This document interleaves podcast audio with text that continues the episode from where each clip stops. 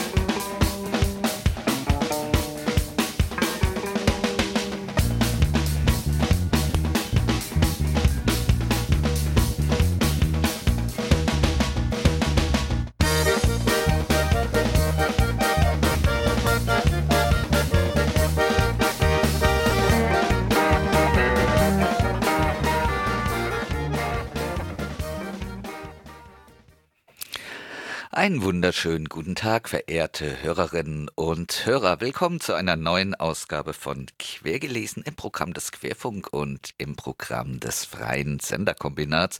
Und auch äh, im 24. Sendejahr feiert die Redaktion Quergelesen den 1. Mai mit der freiwilligen Selbstkontrolle und dem gerade eben gehörten Stück der Karl Eduard von Schnitzler Polka. Schön, dass ihr wieder Zeit gefunden habt, quergelesen zu hören. Wir fangen auch gleich an mit Ausgehtipps, äh, zum Beispiel, äh, beziehungsweise heute nur Ausgehtipps im, äh, äh, in Hamburg. Ja, äh, wir beginnen auch schon mit heute. Heute könnt ihr beispielsweise um 19 Uhr in den Tschaikowski-Saal gehen. Das ist am Tschaikowski-Platz 2 im Karo äh, oder am Rande des Karo-Viertels. Da spricht äh, der Psychologe Ahmad Mansour über Antisemitismus unter Muslimen darüber, ob das ein besonderes Problem ist und über Erfahrungen aus der pädagogischen Praxis. Judenfeindschaft unter Musliminnen und Muslimen in Deutschland ist ein umstrittenes Thema zwischen extremen Positionen. Einerseits wird das Problem geleugnet, andererseits dient es dazu, Antisemitismus auf die Fremden zu projizieren. Ja, darüber und einiges mehr spricht Ahmad Mansour am heutigen Dienstag um 19 Uhr im Tschaikowski-Saal im, am Tschaikowski-Platz Nummer 2. Für morgen hätten wir dann auch noch Ausgehtipps für euch. Das wäre zum einen äh, die einzige 1. Mai-Demonstration, äh, wo sich äh, nicht die Zehennägel hochrollen. Die findet in Harburg statt. Äh, und zwar am Herbert-Wehner-Platz geht das los um 12.30 Uhr. Macht das mal anders. Selbstorganisation statt Lohnarbeit.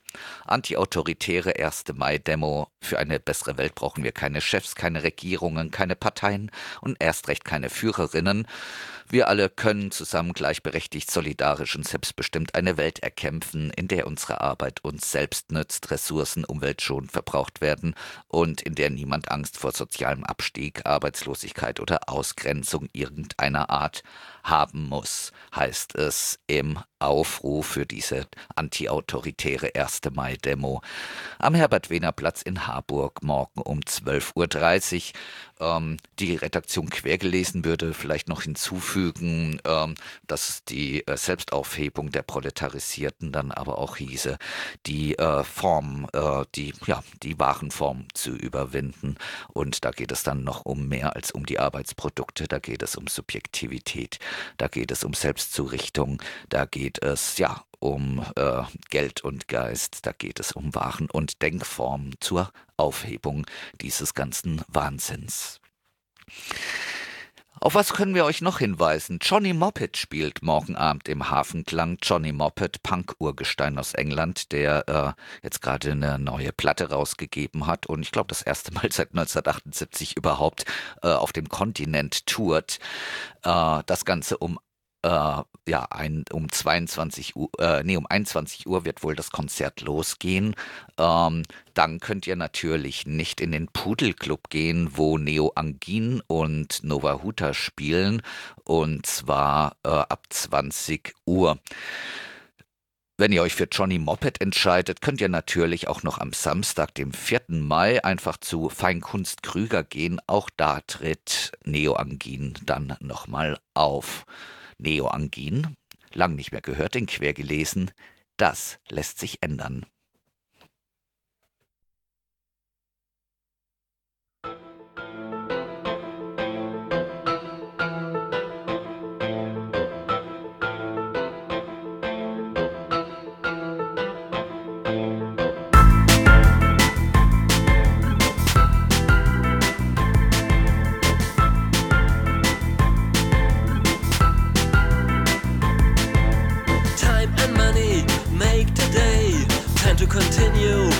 Money to pay. Time without money ain't no fun. The prices of living is putting me down. I've never been friend with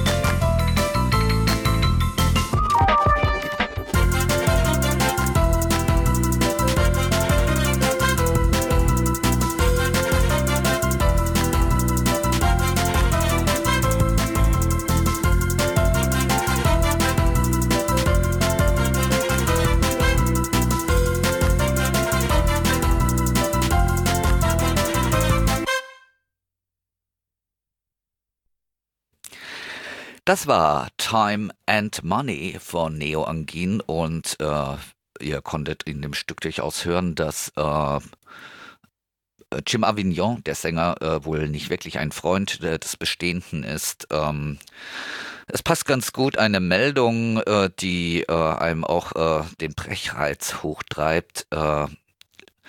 Aus Brasilien mal zur Abwechslung Lizenz zum Töten. Bei einer Veranstaltung der Agrarindustrie hat Präsident Bolsonaro angekündigt, ein Gesetz im Parlament einzubringen, das, Grund, das Großgrundbesitzerinnen freispricht, die auf Landbesetzerinnen schießen. Bolsonaro erklärte, das Privateigentum ist heilig. Punkt.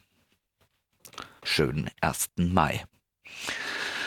In Hamburg wäre es schön, wenn man sich mit den klassischen Fragen des 1. Mai beschäftigen könnte, äh, wenn es nicht immer wieder rassistische Übergriffe, und zwar nicht immer nur von der Polizei gäbe, sondern auch dann eben von Security-Leuten, wie jetzt zuletzt am 21. April auf dem Gelände des UKE, wo Tonu Buddha äh, starb. Er wurde von rassistischen Securities äh, so lange geprügelt und gewürgt und dann noch von einer Mitarbeiterin des UKE mit einer Spritze abgeschossen, dass er ins Koma fiel und wenige Tage danach starb. Die umherstehenden Zeuginnen äh, verständigten die Polizei, ähm, eine relativ äh, irre und indifferente Erklärung des UKE ging zuerst raus. Mittlerweile wird die ganze Sache in Hamburg zu einem Skandal und das ist wohl das Mindeste. Ein weiterer Mensch ist gestorben, zu Tode behandelt worden wegen seiner Hautfarbe letzten Endes.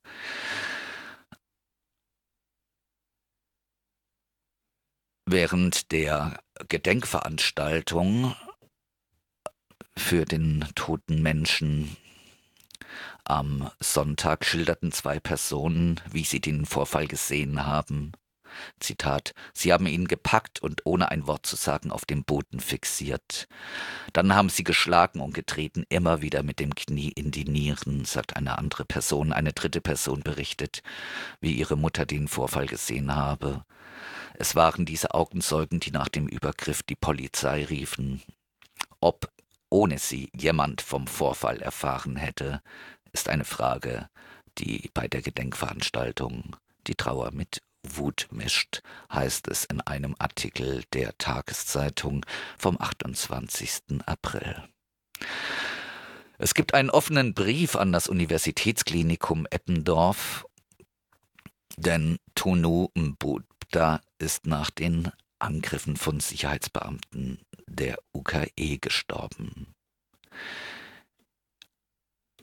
Dort äh, ordnen verschiedene Organisationen, unter anderem die Black Community in Hamburg, die Black Community in Deutschland, sehr, sehr viele äh, andere äh, Organisationen von schwarzen Menschen in Deutschland, aber auch äh, dazwischen äh, einige solidarische, nicht nur schwarze Organisationen, äh, den Vorfall ein in andere äh, ja, Todesfälle, äh, die es in den letzten Jahren gegeben hat und unter anderem eben auch in Hamburg.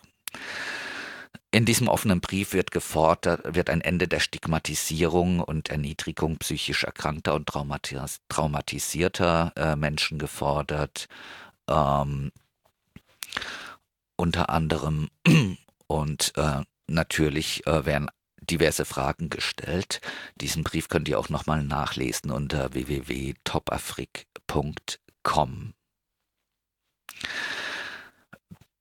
Unter anderem heißt es bei den Fragen, wie kann es sein, dass derart gewaltbereite Sicherheitskräfte, die von Patientinnen als grundsätzlich eskalativ beschrieben werden, in einer so hochsensiblen Umgebung wie dem psychiatrischen Bereich eines Krankenhauses nach Belieben Gewalt ausüben können? Wie kann es sein, dass am helllichten Tag psychisch belastete Menschen Opfer und Zeuginnen einer derartigen Straftat werden? Wie kann es sein, dass die Patientinnen selbst auch noch die Polizei verständigen müssen, weil sich das verantwortliche Krankenhauspersonal nach Einschätzung der Zeuginnen komplizenhaft verhält. Es werden noch einige weitere Fragen und Forderungen zusammengestellt in diesem äh, offenen Brief an das UKE von topafrik.com oder zu finden auf topafrik.com und wir legen euch die Lektüre dieses Briefes wirklich sehr ans Herz. Wir kommen nun, verehrte Hörerinnen und Hörer, zu einem Text, den wir bereits in Auszügen in der letzten Ausgabe von Quergelesen vorgestellt hatten. Und er passt ganz gut im Anschluss an die zuletzt gehörten Sachen, denn dieser Text heißt einfach Aufhören. Es ist ein Text der Initiative Sozialistisches Forum aus Freiburg zum Tod ihres Freundes und Genossen Joachim Brun. Am 28. Februar dieses Jahres ist unser Freund und Genosse Joachim Brun gestorben. Er war zusammen mit Manfred Dahlmann, den wir kaum mehr als ein Jahr zuvor verloren hatten, bei der Gründung und Entwicklung der Initiative Sozialistisches Forum und ihres Verlages in der Tradition des alten Instituts für Sozialforschung. Maßgeblich beteiligt und blieb auch in den Jahren seiner schweren Krankheit für alle inspirierend, die mit ihm verbunden waren wo Freunde und Genossen in den alltäglichen Verrichtungen und Versuchungen von Beruf, Familie oder Wissenschaft zu versinken drohten, war er ihr leibhaftiges Gedächtnis, und Kraft dieses Gedächtnisses vermochte er wie kaum ein anderer, aus der Glut alter und neuer Texte das Feuer der Kritik im Sinne der fortdauernden Aktualität und Notwendigkeit des Kommunismus zu entfachen und für die Buchproduktionen ebenso fruchtbar zu machen wie für die geistige Erfahrung und Entwicklung Einzelner im kaum übersehbaren Kreis der Autoren, Herausgeber, Setzer und Übersetzer, Schüler und Freunde, Helfer und Förderer des Saira Verlags. Mit ihnen telefonierte er täglich und fast bis zuletzt. Diesem Vermögen wurde die Nachruferei und das Gerede vom intellektuellen Agitator, vom Theoretiker gar, dessen Denken um eine Rekonstruktion der Marxischen Kritik der politischen Ökonomie soll zentriert gewesen sein, nicht nur nicht gerecht. Sie reihen sich vielmehr ein in eine Serie von vergifteten Würdigungen, in welchen sich Interessiertes nicht verstehen wollen zu Lebzeiten nicht selten zum Nachtreten postmortem steigerte, zur Rache des, Getränk des Gekränkten aus dem Hinterhalt des Überlebens. Dort wurde der Tod zum Anlass genommen, endlich einmal das zu sagen, was man schon immer einmal sagen wollte, aber zu Lebzeiten, aus welchen Gründen auch immer, zu sagen sich nicht traute. Denn nichts lag Joachim Brun ferner als Theorie, die er als rationalisierende Reproduktion kapitaler Synthesis im Geiste kritisierte, als kapitalproduktive Verdoppelung der unwirklichen Realität einer negativen Gesellschaft, die als begrifflich verfasste Totalität längst fugendicht mit sich vermittelt war und deren Wahrheit daher in eins mit ihrer Abschaffung fiele. Und der Begriff der Rekonstruktion war für ihn spätestens seit der Debatte in der Zeitschrift Prodomo vor zwölf Jahren Duftmarke und Keyword jenes Marxismus-Akademismus, der seinen, wie Joachim Bruden schrieb, Gegenstand für Kolloquien zuschneidet und in welchem jedes Argument nur zugleich die Schauseite eines Bewerbungsschreibens, daher die untertänigste Bitte um Verbeamtung ist. Darum, resümierte Joachim Brun den traurigen Befund, kommen auf hundert Rekonstruktionen, wenn es gut geht, vielleicht zwei Kritiken. Aber der tendenzielle Fall der Vernunftrate, wie er Vergleichbares mit gebrochenem Humor genannt hatte, kulminiert in der Kritikvergessenheit ehemaliger Kritiker. Vor einer solchen warnte ein tüchtiger Absolvent des seit 35 Jahren kostenlosen ISF-Repetitoriums und heute arrivierter Soziologieprofessor in seiner Antrittsvorlesung ebenso wie vor dem anderen Extrem, das er Kritikversessenheit nannte. Die Einladung des Soziologen zum langen Marsch auf dem akademischen Mittelweg kam aber zu spät, steht doch allenthalben nichts als der Kritik absistente, abstinente Rückfall in Politik auf der Agenda, wo das Sauf qui peut jeden rette sich wer kann, jeden überschießenden Gedanken an Subversion und Aufstand abgelöst und das Interesse längst jeden Riss und jede Fuge der Wahrnehmung gegen die, wie Adorno es nannte, exakte Fantasie des Dissentierenden abgedichtet hat. Das Interesse aber hat kein Gedächtnis, denn es denkt nur an sich. Das eine, worauf es ihm ankommt, sich selbst vergisst es nicht. Auf Widersprüche kommt es ihm nicht an, denn mit sich selbst gerät es nicht in Widersprüche. Es ist ein beständiger Improvisator, denn es hat kein System, aber es hat Auskunftsmittel. Vielleicht würde Joachim Brun bestimmten Nachrufern diesen Satz aus Karl Marxens Debatten über das Holzdiebstahlsgesetz entgegenschleudern. Könnte und müsste er diesen Abgrund an Kritikverrat noch erleiden. Dann würde er mit bitterer Ironie die Improvisationsgabe des einen und der anderen Überlebenden loben, die mit wenigen Auskunftsmitteln ihr Interesse an der Umdeutung des Lebenswerks eines toten Kritikers verraten, dem es gewiss nicht um eine vermeintliche Kontinuität von Aufklärung, die Verknüpfung von Praxis mit Theorie oder die Verteidigung leviathanischer Souveränität gegen das Schlimmere zu tun war. In solchen Motiven spricht sich vielmehr das ontologische Sicherungs- und politisierende Selbstbehauptungsinteresse ehemaliger Kritiker aus, die nun endlich in jener Nacht angekommen sind, in der der große Deutsche Heinrich Faust sprach Was du ererbst von deinem Vater hast, erwirb es, um es zu besitzen, was man nicht nützt, ist eine schwere Last. Dass ich in allen Nachrufen auch den Bösartigen und Dümmsten gleichwohl Richtiges findet, vermag den niederschmetternden Befund nicht zu ändern, dass aus dem kollektiven Kritiker nichts wurde.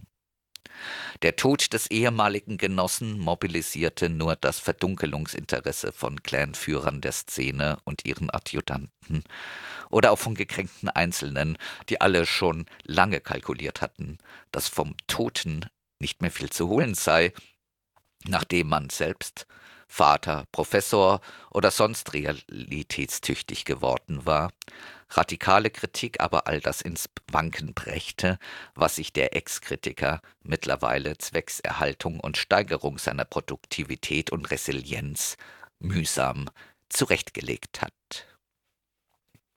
In den meisten Abschiedsworten, Kondolenzadressen und Trauerpostings konkretisiert es sich mithin vor allem der Drang zu rastlos netzwerkelnder Kommunikation. Und die Fähigkeit der diesmal eher schwarz tragenden Diskursteilnehmer, durch die weit ausgreifende Montage von Wahrheitsfragmenten, Meinungsbruchstücken und Gefühlstriggern zuerst Aufmerksamkeit, Rapport und falsche Vertraulichkeit zu erzeugen und sodann ebenso autoritär wie durchtrieben Follower für den Anschluss an die je eigene Bande anzuwerben, in diesem Fall so geschwätzig, hemmungslos und teilweise niederträchtig, als wäre nichts geschehen und der Verstorbene gar nicht tot. So vertraut ist den Postkritikern das Jonglieren mit Begriffen geworden, und so gründlich haben sie sich alle Einsichten, die einmal den revolutionären Bruch mit Kapital und Staat und mit ihm die staaten- und klassenlose Weltgesellschaft geistig antizipieren sollten, abgewöhnt und abmakeln lassen, dass sich im selben Text desselben Autors Widersprüche und Gegensätze herumtollen, als wären sie allesamt Gäste in einer Talkshow, in der alles stimmt und auch wieder nicht stimmt. Nichts einfach nur da und wahr sein kann und alles gesagt werden darf, weil es auf nichts und niemanden ankommt und weil gerade darum alles meist wie geschmiert läuft, weitergeht und niemals aufzuhören scheint. Postmoderne ist immer dann, zitierte Joachim Brun seit den 80er Jahren gerne Terry Eagleton, wenn man nicht mehr mit dem unbedingten Anspruch auf Wahrheit wissen könne, ob man einem Verhungernden das Brot gibt oder ihn an den Fußsohlen kitzelt. Seit den Nullerjahren zitierte er lieber Robert Mitchum alias Jeff Bailey, den er seit Out of the Past für den größten Philosophen der Gegenwart hielt. Woher soll ich wissen, was ich denke, bevor ich höre, was ich sage? Die überlegene Gleichgültigkeit gegenüber dem Hungernden ebenso wie die treulose Gleichgültigkeit gegenüber dem einmal Erkannten und den notwendigen Bestimmungen einer negativen Wahrheit die objektiv, aber niemals plausibel ist, sondern der distanzierenden und leidvollen Anstrengung des Begriffs, auch gegen den denkenden Selbstbedarf, hörten auf den Begriff der Antinomie. Sie ist die objektive Gedankenform, die alles Gerede, jeglichen Diskurs und auch das beste Argument zum Roh-, Hilfs- und Betriebsstoff kapitaler Synthesis bestimmt, die Wertform des Urteilens in den Grenzen des Verstandes, der sich bei Strafe seiner Ohnmächtigkeit innezuwerten, jeden Tag erneut der Erfahrung und Verzweiflung verschließen muss, dass ein jegliches Urteil sein kontradiktorisches nicht nur zulässt, sondern herausfordert. Joachim Brun hat in seinen letzten Texten und Vorträgen immer wieder gezeigt, dass in den Antinomien des politökonomischen Diskurses, welchen Begriff er meist mit einer leisen, leisen Spott Veränderung der Tonlage aussprach, die verdrängte Urszene kapitaler Vergesellschaftung wiederkehrt der unversöhnbare und vermittlungslose Gegensatz im Kampf auf Leben und Tod zwischen Herr und Knecht, der zuletzt in der ursprünglichen Akkumulation seit dem 14. Jahrhundert epochal wurde.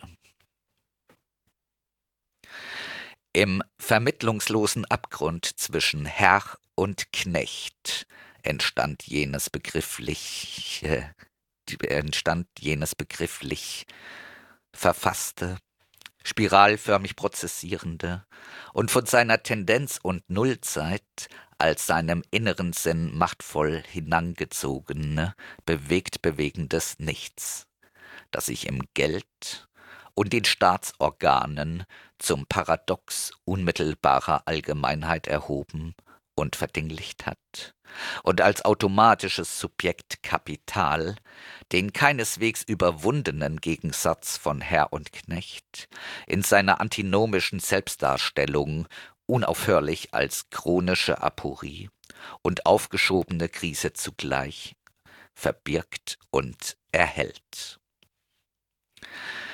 Sei es der Streit zwischen objektiver und subjektiver, am Golde hängender oder bloß zum Zeichen drängender Geldtheorie. Sei es das schizoide Ringen des egoistischen Bourgeois mit dem selbstlosen Staatsbürger in sich. Der Kampf der zwei Herzen, also der schon bei Hegel gemäß den Paragraphen 321 folgende der Grundlinien der Philosophie des Rechts und dann in Joachim Bruns Hegel und Marx Kritik erst im Opfertod des Soldaten zum Stillstand kommt? Oder sei es die niemals zu beantwortende Frage, ob man den Staat als ans Recht gebundenen oder doch zu bindenden Peppeln oder gar als den das Recht erst setzenden, sterblichen und seine Staatskinder schützenden Gott anhimmeln, oder am Ende seinen Gestellungsbefehl dann doch wieder fürchten und lediglich als Nachtwächterstaat ertragen soll, der aus der Perspektive des Kritikers und als Rechtsstaat immerhin bis auf weiteres die Voraussetzungen für öffentlich geäußerte Kritik sichert. Immer gilt, dass weder das Entweder-Oder noch das sowohl als auch gelten kann. Und immer haben beide Recht und also keiner. Wo aber alle Recht haben und also keiner, sagt Joachim Brun in vielen seiner Texte und Vorträge, da muss die Frage nach der Konstitution des Entscheidungszwangs gestellt, allgemein die Wahrheit nach 2500 Jahren Philosophie nicht als Abbildungs-, sondern als Konstitutionsproblem gefasst, also jede einzelne Frage auf ihre verschwiegenen Voraussetzungen hin befragt und am Ende gezeigt werden, warum und inwiefern erst jenseits der Horizontlinie des Verstands, also dort, wo der deutsche Idealismus seit Kant die Vernunft lokalisierte, die einzig wahre Frage gestellt werden können, äh, die einzig wahre Frage gestellt werden könnte. Wie lange die im Selbstwiderspruch der einstweilen nur möglichen Gattung taumelnden Menschen ihre geschichtsbildende Potenz noch im täglichen Opferdienst am Kapital ersticken, die aufgespeicherte Todesfurcht des Knechts tagtäglich in Arbeit verwandeln und das dahindämmernde Bewusstsein von Freiheit als die Laienpriester des Kapitals latent schizophren in das Tabernakel seiner disparaten Sachzwänge verschieben, kurz, wie lange sie noch Ausbeutung und Herrschaft als den unmöglichen Normal- und Naturzustand der falschen Gesellschaft rationalisieren und ertragen wollen.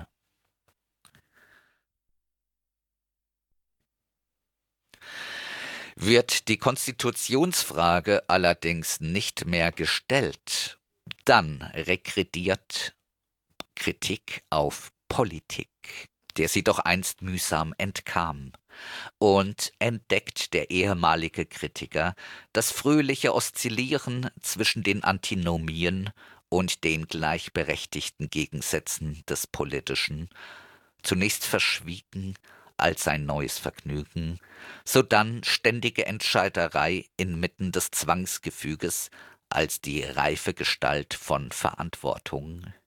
Am Ende ungetrübte Funktionslust gar als Beruf und Berufung, dann kommt es auch nicht mehr darauf an, ob man in die systematischen Paradoxa der vom Kapital gestifteten Antinomie noch ein paar kontingente Unverschämtheiten einstreut, um das je akute politische Interesse zu befördern. Die Kehrseite der Verzweiflung an den Apurien des Verstandes ist eben geistige Verwahrlosung am Abgrund des Kritikverrates, der freilich vor allen Gerichtshöfen der Postmoderne immer mit Freispruch rechnen darf. So findet sich der Kritiker unversehens auf dem Boden der Realität wieder, den er sogleich verteidigt, so wie man Haus und Hof eben verteidigt, autoritär, aggressiv und laut.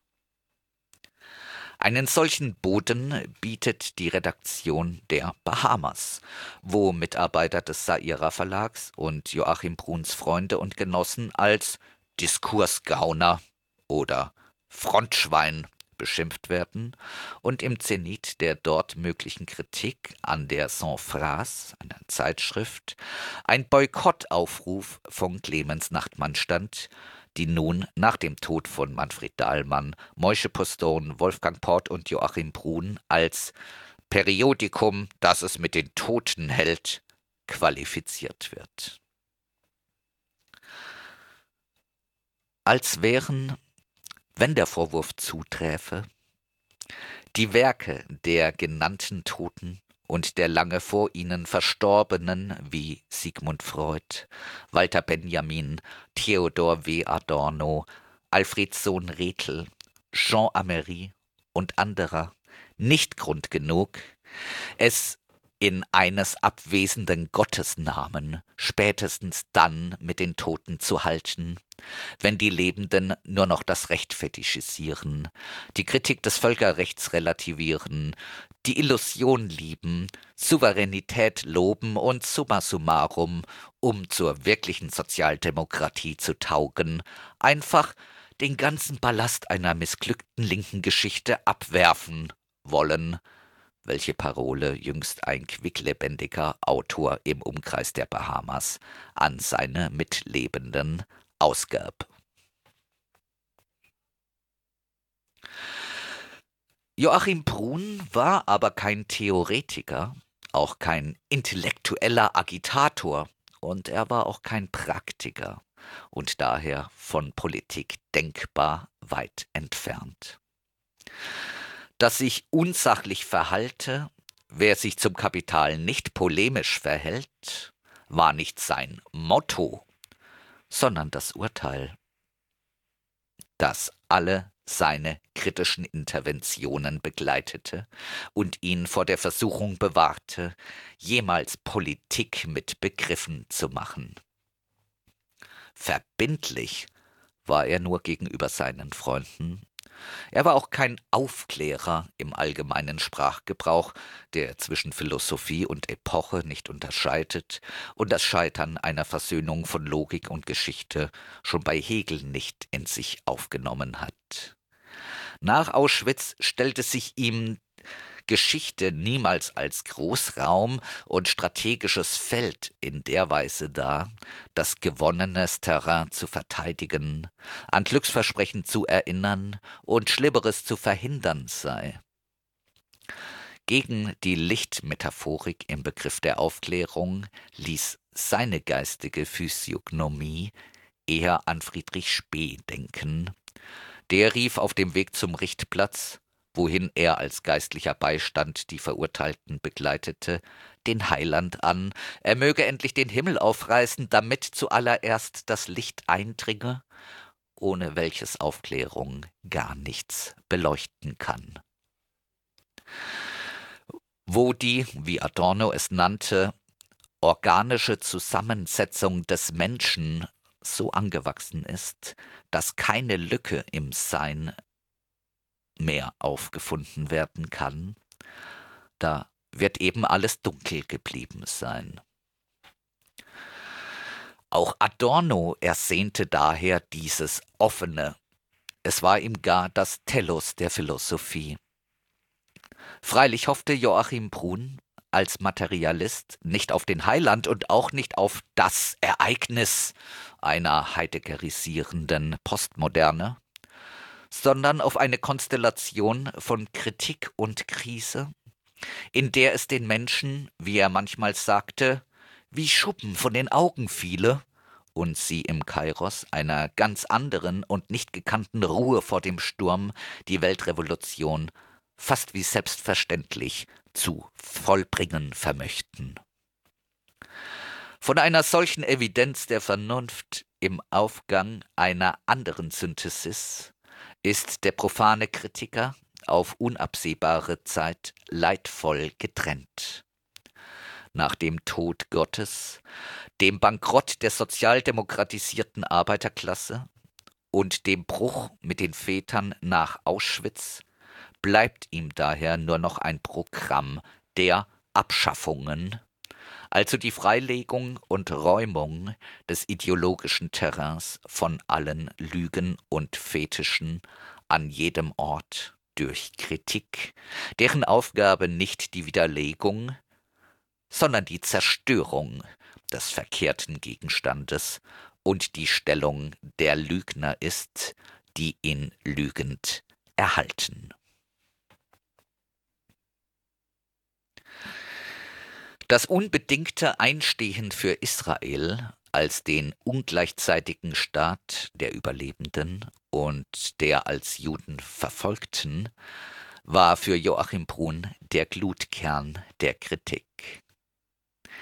Es ist der Doppelcharakter des jüdischen Staates als verspätetes Resultat der zionistischen Emanzipationsbewegung der Juden und ihrer staatlich organisierten Notwehr gegen die Fortsetzung der Endlösung, welche den kategorischen Imperativ nach Auschwitz mit dem Marxschen verschränkt, alle Verhältnisse umzuwerfen, in denen der Mensch ein erniedrigtes, ein geknechtetes, ein verlassenes, ein verächtliches Wesen ist.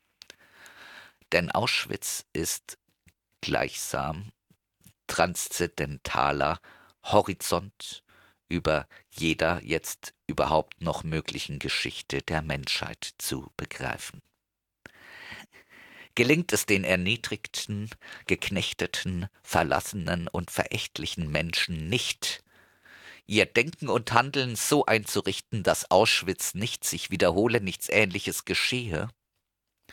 Hitlers politisches Testament vom 29. April 1945 also nicht doch noch vollstreckt werde, können Revolution und Geschichte schlechterdings nicht mehr gedacht werden. Der kategorische Imperativ nach Auschwitz bedeutet aber, will man ihn nicht in die Antinomien instrumenteller Rationalität und strategischen Denkens und also in Politik zurückbiegen, nichts anderes als die Kritik der politischen Ökonomie zu ihrer revolutionären Konsequenz so radikal zu entfalten, dass sie mit der Israel geschuldeten bedingungslosen Solidarität zwanglos konvergiert und darüber hinaus Israel-Fähnchen nicht geschwenkt werden müssen.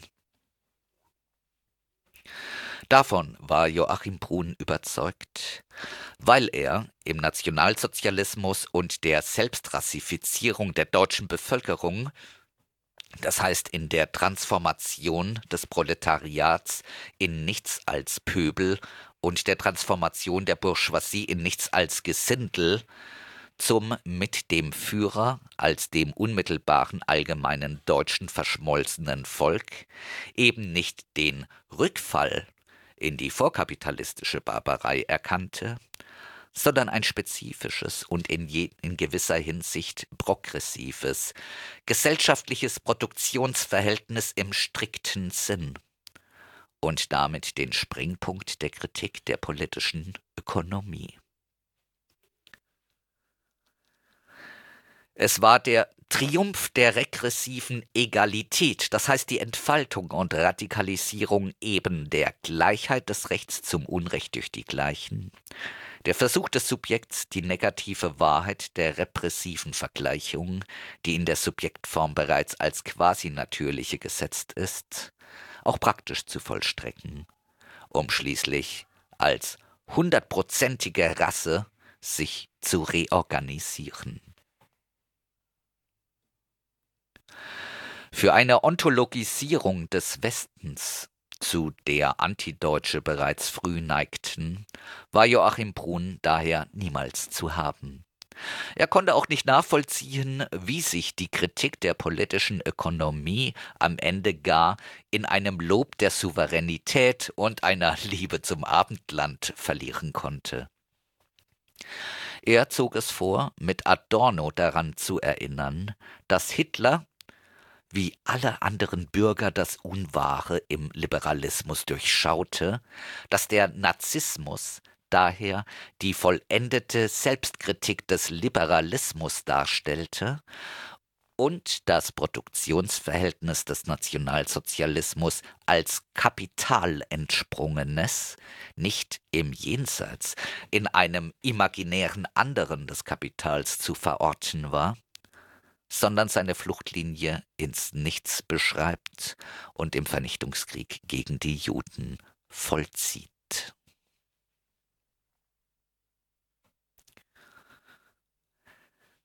Zu den Lieblingstexten von Joachim Brun, wenn man das nach dem Tod des Vielbelesenen so beschaulich sagen kann, gehörten neben Adornos Minima Moralia Lenins drei Quellen und drei Bestandteile des Marxismus und Marxens Artikel über die Debatten zum Holzdiebstahlgesetz, ein früher Aufsatz von Hegel über das Wesen der philosophischen Kritik und das ebenfalls Hegel zugeschriebene älteste Systemprogramm des deutschen Idealismus. Aus Hegels Reflexionen über das Wesen der Kritik gewann Joachim Brun schon früh die Einsicht, dass das objektiv idealistische Programm einer immanenten Kritik dann überschritten werden müsse, wenn der Gegenstand, also die negative Synthesis durch den Wert, wieder vernünftig und daher in seinen Paradoxa, Apurien und Verrücktheiten für immanente Kritik notwendig unerreichbar sei. Hegel sagt, das Geschäft der Kritik ist für diejenigen und an denjenigen Werken durchaus verloren, welche jener Idee entbehren sollten. Wenn keine Vernunft in der Geschichte sei, extrapoliert Joachim Brun den Gedanken Hegels, dann könne sich die Kritik kein anderes unmittelbares Verhältnis geben als das rein polemische, kriegerische der Verwerfung. Im Epizentrum einer solchen Konstellation würde Voluntarismus vernünftig, Vernunft evident und die von Joachim Brun immer wieder aufgeworfene Frage drängend warum die evident vernünftige Tat von Johann Georg Elser in keiner philosophisch-kritischen Untersuchung, auch nicht bei Adorno, auch nur als Fußnote vorkommt. Es kommt darauf an, dieser Frage als der nach dem Verhältnis von diskursiver Kritik und intuitiven Impuls im Innersten negativer Dialektik, dem gewissermaßen existenzialistischen Moment der Kritik und der Unbedingtheit des kategorischen Imperativs weiter nachzudenken, welche Unbedingtheit Joachim Brun wie kein anderer vertrat und in Sprache und Gestus verkörperte.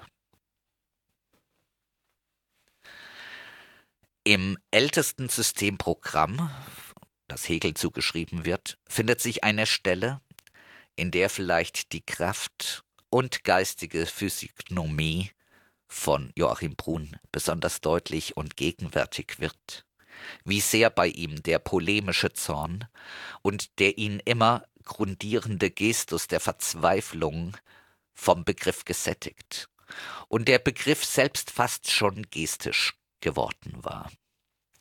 Hegel schreibt, von der Natur komme ich aufs Menschenwerk.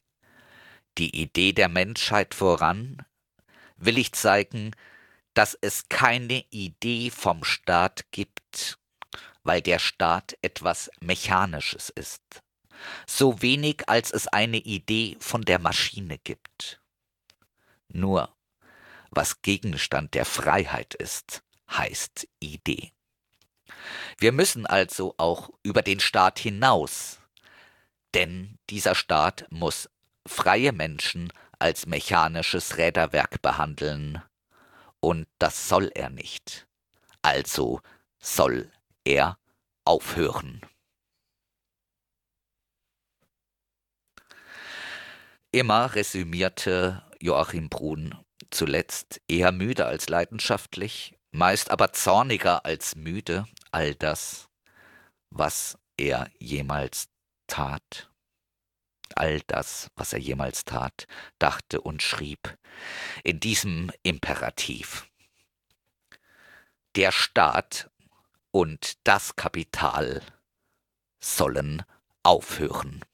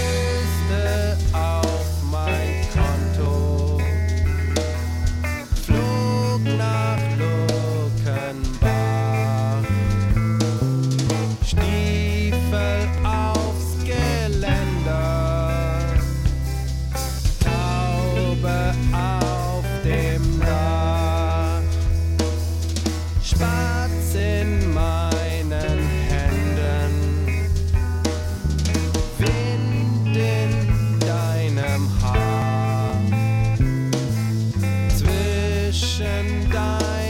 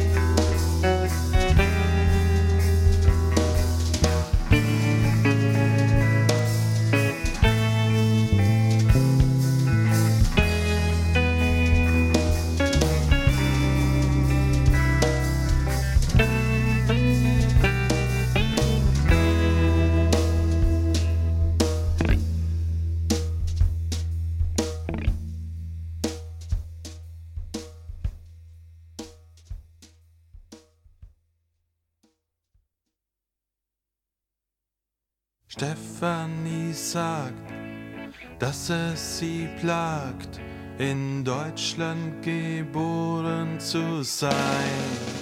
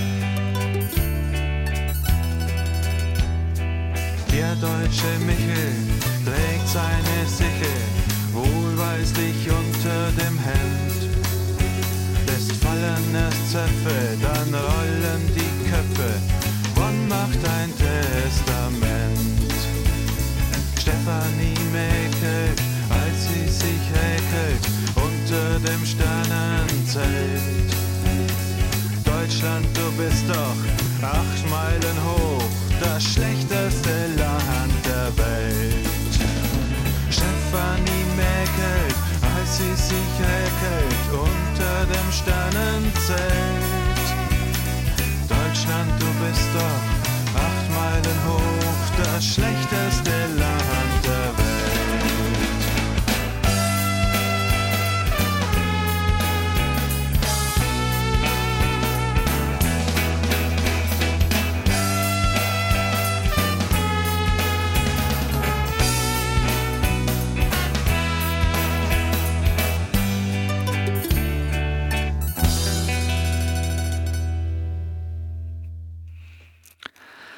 Die freiwillige Selbstkontrolle war das noch einmal mit äh, zwei Stücken, nämlich dem Dachshundwalzer und das schlechteste Land der Welt. Alle drei Lieder, auch Karl Eduard, die Karl Eduard von Schnitzler Polka, stammen von der Platte International von 1996, einer nach wie vor sehr hörenswerten Platte. Wir, verehrte Hörerinnen und Hörer, sind jetzt aber auch schon am Ende der heutigen Ausgabe von Quergelesen angekommen. Äh, bitte haltet die Augen und die Ohren offen, was äh, weiterhin zu tun sein wird, dass äh, der Tod von Tonu Buddha äh, nicht jetzt äh, gleich wieder unter äh, irgendwie dem Vergessen anheimfällt oder unter den Teppich gekehrt wird. Da ist ein Mensch getötet worden und alles, was die Augenzeuginnen sagen, dass er so behandelt wurde, das lag wohl daran, dass er dunkle Hautfarbe hatte. Äh, das darf nicht verdrängt werden. Ja, verehrte Hörerinnen und Hörer, äh, insofern äh, manchmal äh, fällt es uns leichter, manchmal weniger leicht, äh, euch auf jeden Fall äh, das Beste zu wünschen, uns dafür zu bedanken, dass ihr äh, quergelesen gehört habt und äh, dass ihr euch auch bitte in Zukunft äh, doch nichts gefallen lassen möget. Wir hören ganz am Ende zum Schluss jetzt nochmal ein Stück von Neo Angin. Es heißt I know there's something wrong. Bis zum nächsten Mal. Macht's gut. Tschüss.